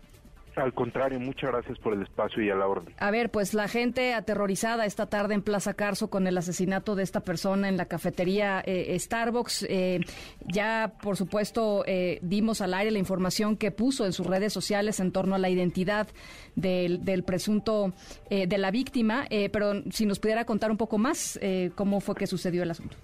Claro que sí. Primero recibimos los primeros reportes de que había un asalto. Hoy podemos confirmar que no se trató de un asalto, que no se trató de una balacera, es decir, no fue un intercambio de disparos. Lamentablemente, y como usted de manera correcta lo, refiere, pues sí, obviamente la gente se asustó muchísimo y con toda razón cuando hubo una agresión directa adentro de una cafetería en, la, en Plaza Carso, donde llega una persona a, y, y realiza una agresión directa a una persona que hoy sabemos que se llama Julio César, de 42 años de edad de Tijuana, Baja California. O sea, tenemos información preliminar de que pertenece a un grupo delincuencial del norte del país, sin embargo nosotros damos información siempre que es corroborada al 100% y esto no lo tenemos corroborado. Lo que sí tenemos confirmado es que esta persona cuenta con una orden de aprehensión en el estado de Oklahoma por tráfico de drogas. Entonces sí está relacionado con delincuencia organizada, pero no queremos especular a qué grupo pertenece. Em, ahora, eh, el tema de em, la tardanza. Hablábamos con una persona eh, que estuvo presente en, la balacera y nos decía que más o menos fueron 30 minutos lo que tardaron elementos de la Secretaría de Seguridad Pública para, para Ciudadana para llegar a, Plaza Carso. tenemos confirmado por medio del 911, de las llamadas de, del 911, que la policía llegó muy rápido. Sin embargo, sí hay que considerar que es una plaza comercial privada, es decir, es una plaza abierta al público, pero es una plaza privada, no es una plaza donde la policía de la Ciudad de México patrulle. Hay, hay seguridad privada, hay policía bancaria industrial contratada, pero no es una, una plaza o digamos, digamos no es vía pública donde la Secretaría de Seguridad Ciudadana eh, patrulla constantemente, ¿no? donde tenemos el despliegue fuerte. Sin embargo, eh, estamos trabajando para detener a estas personas lo más rápido posible. En las eh, eh, investigaciones y en los pues estudios de inteligencia que ustedes tienen, ¿había registrado actividad de este individuo en la Ciudad de México? No era un objetivo de nosotros, no era un objetivo ni de la Fiscalía General de Justicia de la Ciudad de México ni de la Policía de la Ciudad de México, pero vamos a corroborar los flujos los flujos migratorios que también se me pasó comentarle, pero esta persona tiene flujos frecuentes migratorios a Panamá, Cali, Colombia, San Diego, California, etcétera. Vamos a corroborar los que los que tuvo aquí en Ciudad de México. Eh, tenemos una idea de lo que estaba eh, haciendo eh, exactamente, o sea, digamos, ¿cuál era el motivo de, de lo que estaba haciendo en la cafetería? Al momento no. Como usted sabe, fue hace unas horas apenas, pero, pero en cuanto tengamos más información, se lo vamos a hacer saber con todo gusto. Bueno, pues eh, eh, creo que es eh, suficiente. Le agradezco muchísimo, secretario, que nos haya regalado estos minutitos y, esta información para la gente que nos está escuchando. Y, yo sé que para usted es importante, pues que el tema de, de, la, de la inseguridad y que pues la percepción sobre inseguridad no ayuda a esto. No ayuda y lamentablemente justo cuando ayer salió muy bien la encuesta del, INEGI, donde nos coloca en la mejor posición eh, desde que se hace la, encuesta del INEGI en percepción de seguridad, pues hoy estábamos en el 2018 en 92%, donde la gente, el 92% de las personas en la Ciudad de México se sentían inseguras y la, la encuesta del día de ayer refleja un 47%, es decir, hubo un descenso histórico en la Ciudad de México y eh, obviamente este es un caso lamentable, pero que lo vamos a detener y que vamos a, esclarecer los hechos como siempre lo hemos hecho. Eh, salió una, una alerta de seguridad, de hecho, del, Departamento de Estado de los Estados Unidos a través de reportes de la propia embajada diciendo, eh, pues eso, ¿no? Que había habido un incidente eh, en, en, en, en, la alcaldía Miguel Hidalgo con respecto a un tiroteo, en fin, eh, pues sí, claro, también los estadounidenses y, y supongo otras embajadas. Por supuesto, nosotros lo que queremos es que la gente de la Ciudad de México, la que habita y transita en la Ciudad de México, se sienta segura y trabajamos todos los días para eso. Secretario, muchísimas gracias. Muchísimas gracias. Un abrazo, secretario de Seguridad Ciudadana de la Ciudad de México, Omar García Harfush, con lo que se sabe hasta el momento del tiroteo hace ratito, eh, hace un par de horas ya en Plaza Carso. Las seis con 29, vamos a la pausa, regresamos con más. Estamos en MBC Noticias, yo soy Ana Francisca Vega, no se vayan, volvemos. MBC Noticias tiene para ti un pase doble para Vedette, la apuesta musical de cabaret en el Estelaris del Fiesta Americana de Reforma en el piso 25. Un pase doble para Amanda Miguel en el Auditorio Nacional. Un pase doble para que vivas la experiencia de la cartelera de Cinépolis en formato tradicional, válido de lunes a viernes todo el mes. Para ganar, dinos tres secciones de este espacio y llama al 5551 66125. Recuerda, la tercera y MBC Noticias te invitan.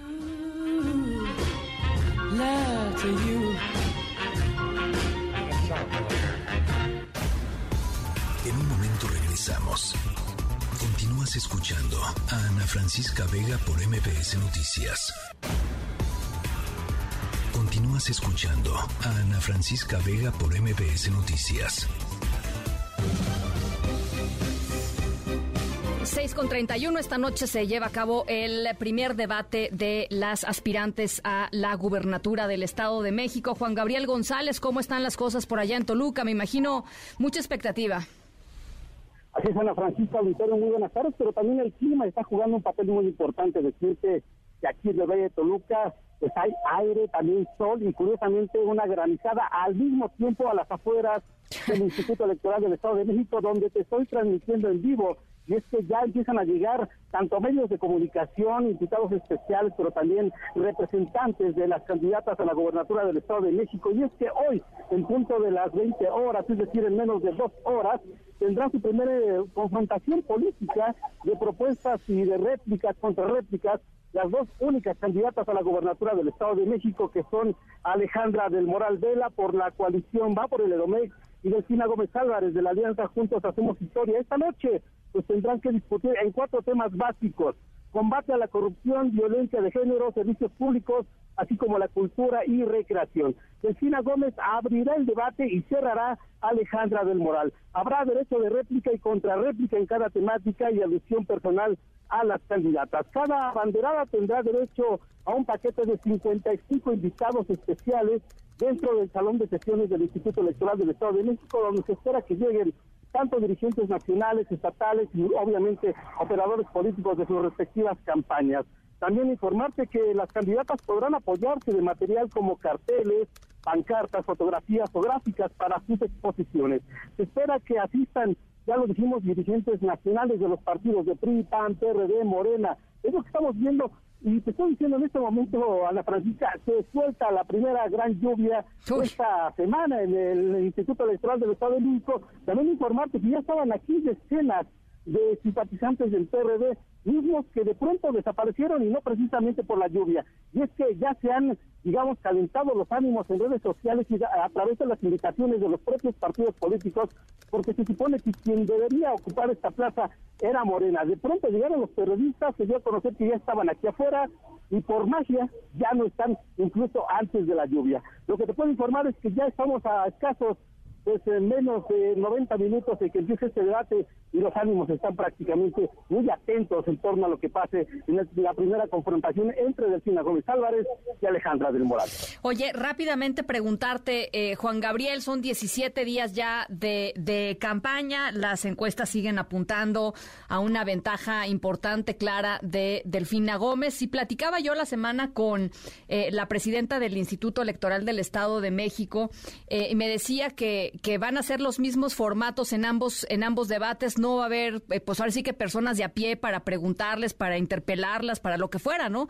son simplemente invitados especiales en ambos lados. Me pareció curioso, eh, Juan Carlos, eh, eh, Juan Gabriel, perdón. Sí, es decir, la Francisca, que si bien hay un espacio para 55 invitados de cada candidata, estos no podrán utilizar ni teléfonos celulares, no podrán hacer expresiones ni a favor ni en contra de las candidatas, prácticamente van a ser meros espectadores en silencio. Las únicas que podrán tener actividad, protagonismo, palabra y obviamente la voz pues serían las candidatas. El hecho es de que ya hay una efervescencia política aquí a las afueras del Instituto Electoral, donde te repito, estamos transmitiendo en vivo, y pues salvo la lluvia que nos quitó o nos hizo a un lado, nos hizo protegernos del agua, pues hay una efervescencia política bastante fuerte. Ya se está incluso llegando aquí lo que estoy viendo a las afueras, los primeros dirigentes, acaba de llegar el presidente del Partido Verde Ecologista del Estado de México, Pepe Cotorén, y así van llegando uno a uno de los dirigentes que están invitados de las dos candidatas. De acuerdo, pues estaremos conversándolo eh, eh, mañana y por supuesto en los demás espacios de MBS Noticias. Muchas gracias, Juan Gabriel. Ana Francisca, buenas tardes. Muy, muy, buenas tardes. Y en la línea telefónica, Bernardo Barranco, ustedes lo conocen muy bien, analista, escritor y coordinador del libro El regreso del infierno electoral, las elecciones del 2023 y el juicio final del PRI. Mi querido Bernardo, eh, un observador además de la política mexiquense, siendo tú mismo, habiendo sido tú mismo también consejero electoral del Instituto Electoral del Estado de México en algún momento. ¿Cómo estás, Bernardo? ¿Qué tal, Ana Francisca? Un abrazo grande. A ver, pues cuéntame, ¿qué, qué, podemos esperar eh, de, de, este, de este debate? Yo lo que decía era, pues me parecía bastante eh, eh, extraño que no hubiera personas de a pie, digamos, presentes en el debate. Son puros invitados especiales, van a ser invitados especiales también en el segundo debate. muy, muy formal el, el, el, asunto, Bernardo. Bueno, así son los mexiquenses, especialmente en Toluca. Son excesivamente formales y no me extraña el que el, eh, esté la, la, la élite, la, la, clase política presente ahí en el debate. Y además es una oportunidad, en, ellos se reencuentran, se abrazan y se, y se juran mucha, eh, muchas simpatías. Eso es, parte, digamos, de la cultura. Lo que sí es que el debate eh, pues entra muy calientito por todo lo que ha estado pasando en los últimos días. Eh, videos en donde pues eh, se le se ve ahí a, Alejandra pues eh, el usar la esencia del PRI, el ADN del PRI, que es las múltiples trapacerías en materia electoral. Y también el video que está circulando recientemente hoy en el que hay una injuria contra precisamente Alejandro del Moral por parte de eh, el representante de Morena en el YEN, Francisco Vázquez, en el que tiene palabras altisonantes fuertes. Entonces, el debate está calientito. Oye, Bernardo, yo eh, leía eh, el capítulo que tienes en el libro, uno de los capítulos que tienes en el libro, eh, El regreso al infierno electoral, las elecciones del 2023 y el juicio final del PRI, en el que pues hablas sobre tu participación, digamos, tu experiencia en el Instituto Electoral del Estado de México y en general un análisis de, lo que ha sido el instituto los últimos años después de haber pasado de, de consejo electoral, me parece, estatal electoral a instituto y lo que tú dices, pues ese es un instituto básicamente cooptado por las fuerzas políticas eh, mexiquenses que son pues básicamente eh, priistas. Ah, ah, ¿Qué, piensas que puede suceder con este instituto, eh, sobre todo pues frente al tremendo desafío que significa Morena y sus aliados Delfina Gómez y, su pues no sé eventual triunfo en, en el estado? Sí, claro, sobre todo por las encuestas que siguen siguen eh, apuntando a que Delfina es la, favorita y además otras encuestas también donde marcan que de 6 a 8 mexiquenses quieren un cambio. No necesariamente van a votar por eh, Morena, pero es relevante pensar que de 6 a 8 ciudadanos de 10 no van a, votar por el PRI. Entonces, eh, eh, es una situación muy particular. Mira, el Instituto Electoral del Estado de México está contado por el PRI, pero eso no es de ahora, esto es histórico. Desde que la vieja Comisión Electoral Estatal en 1996 da paso por todo este input federal de la creación del INE, en 1996 se crea el Instituto eh, Electoral del Estado de México, pero las soluciones siguen siendo las mismas, porque el, sistema se cuidó mucho de tener a gente leal al PRI y al sistema desde el año 96. En, el 2014, donde cambia la, fórmula de elección de los, de los consejeros y esto recae en el INE, pues encontramos que finalmente eh, pasa lo mismo, es decir, hay niveles de negociación entre los el Consejo General del INE y los eh, diferentes eh, órganos, desde el gobernador, el secretario de gobierno, etcétera, etcétera. Pero finalmente, hoy por hoy, el INE, el perdón, el IEM, está compuesto por solamente una consejera que no viene directamente apadrinada, recomendada, bendecida por el partido en el poder, que se llama Karina Vaquera. De ahí afuera todos, todos, todos están en, consonancia, en relación con el, en el partido en el poder. Y lo, mejor que le puede pasar al proceso es que sea una eh, un proceso en el que el resultado de, de un lado o de otro, pero un amplio ganador. Porque si no, entonces sí, el riesgo es que se entre, como fue el proceso anterior, en trapacerías, en trapacerías legaloides. Entonces, bueno, pues vamos a ver cómo se comporta, pero el, el hecho es que no solamente es el Instituto Electoral también estamos hablando de línea y una clara así es, así de la Junta Local y los magistrados. Bueno, pues va a ser va a ser muy interesante ver lo que suceda hoy, por supuesto, en el en el debate. Yo sí tengo expectativas a ver a ver a ver a ver de cómo se pone mi querido Bernardo y por supuesto estaremos conversando. Ojalá lo podamos hacer más centrada la campaña, ¿te parece? Claro que sí, a tus órdenes, te, parece, te mando un abrazo, eh, Bernardo Barranco. Eh, pueden, si pueden, lean y compren el libro El regreso al infierno electoral. De veras eh, increíble lo que, lo que significa el Estado de México para el 2023 y para el propio PRI. Dice el juicio final del PRI, Bernardo Barranco. Las 6 con 41, pausa rapidísimo, regresamos con más. En un momento regresamos. Escuchando a Ana Francisca Vega por MPS Noticias. Continúas escuchando a Ana Francisca Vega por MPS Noticias. Adentro, afuera, afuera. Recomendaciones para niñas, niños, niñes y sus adultos. Literatura, música, cine y más. Adentro, afuera. Con Irma Uribe. Irma Uribe, libros sobre filosofía. Qué bonito. Sí, es un súper, súper tema. La verdad es que es un, tema que me gusta muchísimo. Les traigo tres recomendaciones, pero estamos un poquito cortos de tiempo porque ya son 6.43. Así que les voy a dejar mis dos favoritas y la última, que también me gusta mucho, se las dejamos mañana en nuestro Instagram, en adentro afuera, para que vayan y la vean. Em, la primera recomendación que les tengo hoy es una recomendación de un libro que se llama La gota de agua, según Raymond Panicar. Em, este es el primer álbum ilustrado inspirado en Raymond Panicar que se publicó en el centenario de su nacimiento. Él fue un filósofo indio catalán que decía que todos somos como una gota que se desvanece en un océano universal y que cada gota, aunque es pues chiquita y frágil, acaba desapareciendo pero que el agua contenida en ella en realidad no desaparece y nunca va a desaparecer, sino que pasa a formar parte del enorme océano de la existencia y la vida.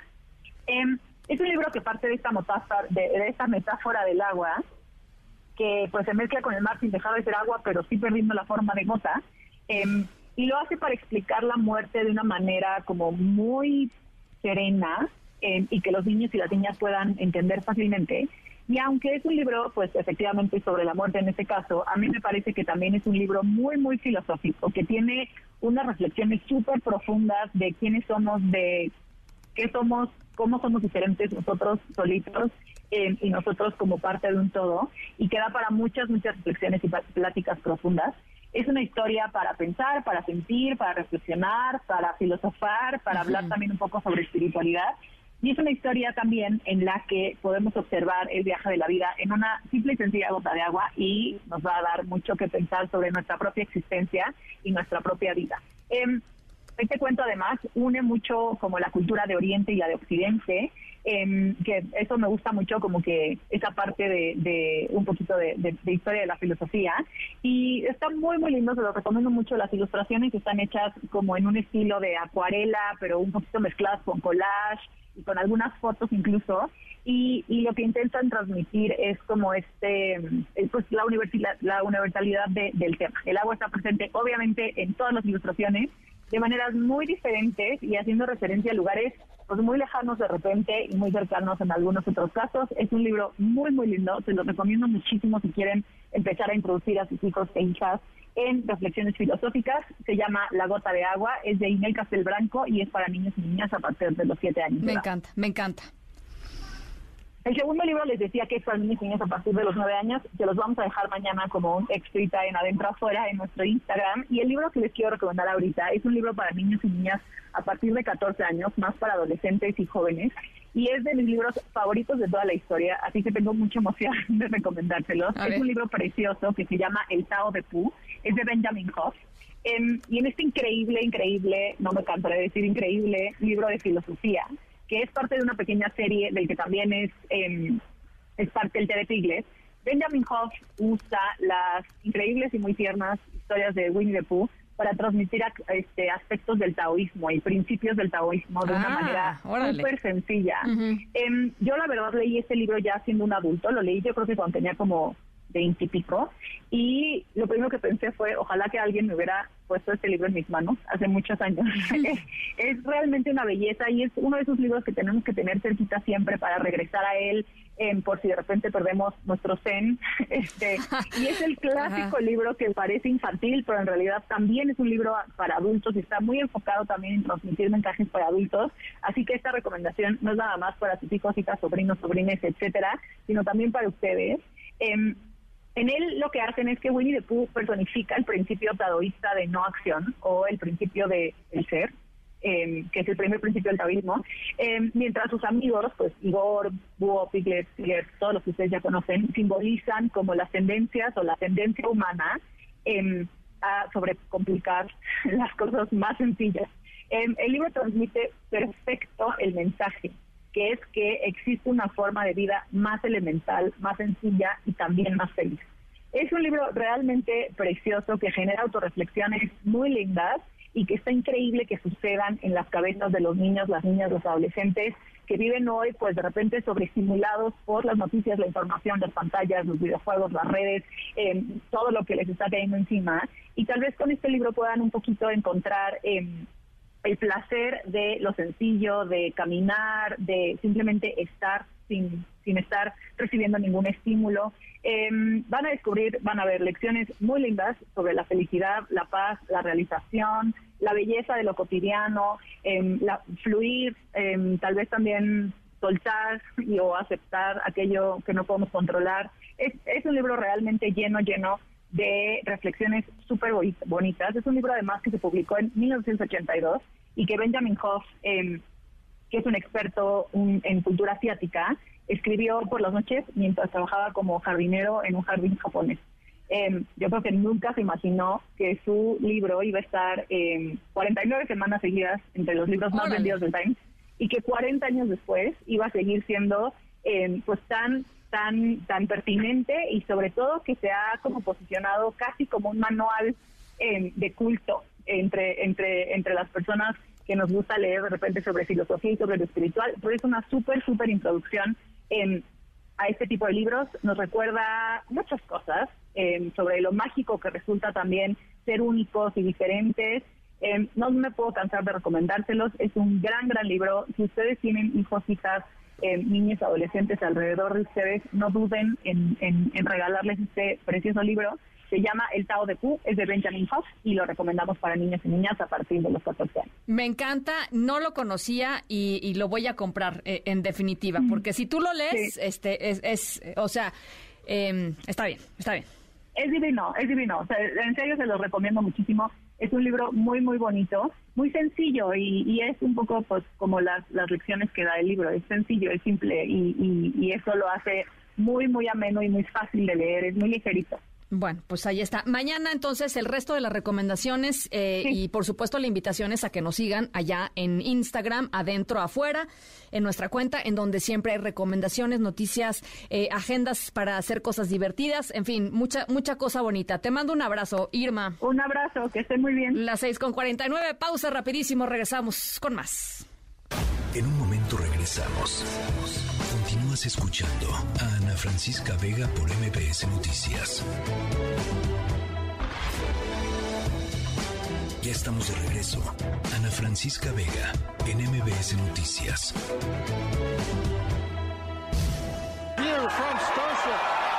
Aquí desde el Starship. La torre fue la cereza del pastel. Ahí, ahí, ahí, como lo vimos, como lo prometimos, un final emocionante para Starship, ¿no? Bueno, nuestra historia sonora de hoy tiene como protagonista al excéntrico, controversial, criticado y multimillonario Elon Musk, el sudafricano conocido por muchísimas cosas, desde sus intentos humorísticos en Twitter, eh, compañía de la cual es dueño desde hace ya meses, su empresa de vehículos eléctricos Tesla, que pronto va a llegar a Monterrey, eh, es pues una de las personas más influyentes del planeta, punto. Bueno, Musk también tiene el objetivo de colonizar Marte y para eso hizo una empresa que se llama SpaceX. Eh, las aspiraciones marcianas de Musk tuvieron que dar un paso atrás hoy porque Starship, la nave más grande, no solo de SpaceX, sino de toda la historia de la humanidad, eh, saldría de Boca Chica, Texas y explotó eh, a solo unos minutos de haber despegado. La nave de Musk, que tiene un contrato estratosférico con la NASA para convertir esta nave en una base de aterrizaje para futuras misiones eh, en, la Luna y después en, en, Marte, pues esto explotó. Musk ya había dicho que esta misión tenía altas probabilidades de fallar de esta manera y aún así consideró, como les decía hace ratito, que a pesar del fracaso fue una misión exitosa. Sobre la explosión, la empresa se refirió a esta únicamente como un desembalaje rápido, inesperado antes de la fase de separación. En lugar de decir un boom, ¿no? no, un desembalaje. Eh, rápido, inesperado. Eso es lo que pasó hoy allá en Boca Chica, Texas. Miles de, pues, millones de pesos ahí. Pero bueno, las 6.55 nos vamos. A nombre de todo el equipo de esta emisión, gracias por acompañarme. Yo soy Ana Francisca Vega. Los dejo con Pamela Cerdeira con toda la información. Cuídense mucho, pásenla bien y mañana ya es viernes. Nos escuchamos 5 de la tarde en punto. MBS Radio presentó Ana Francisca Vega. Información para todos. MBS Noticias.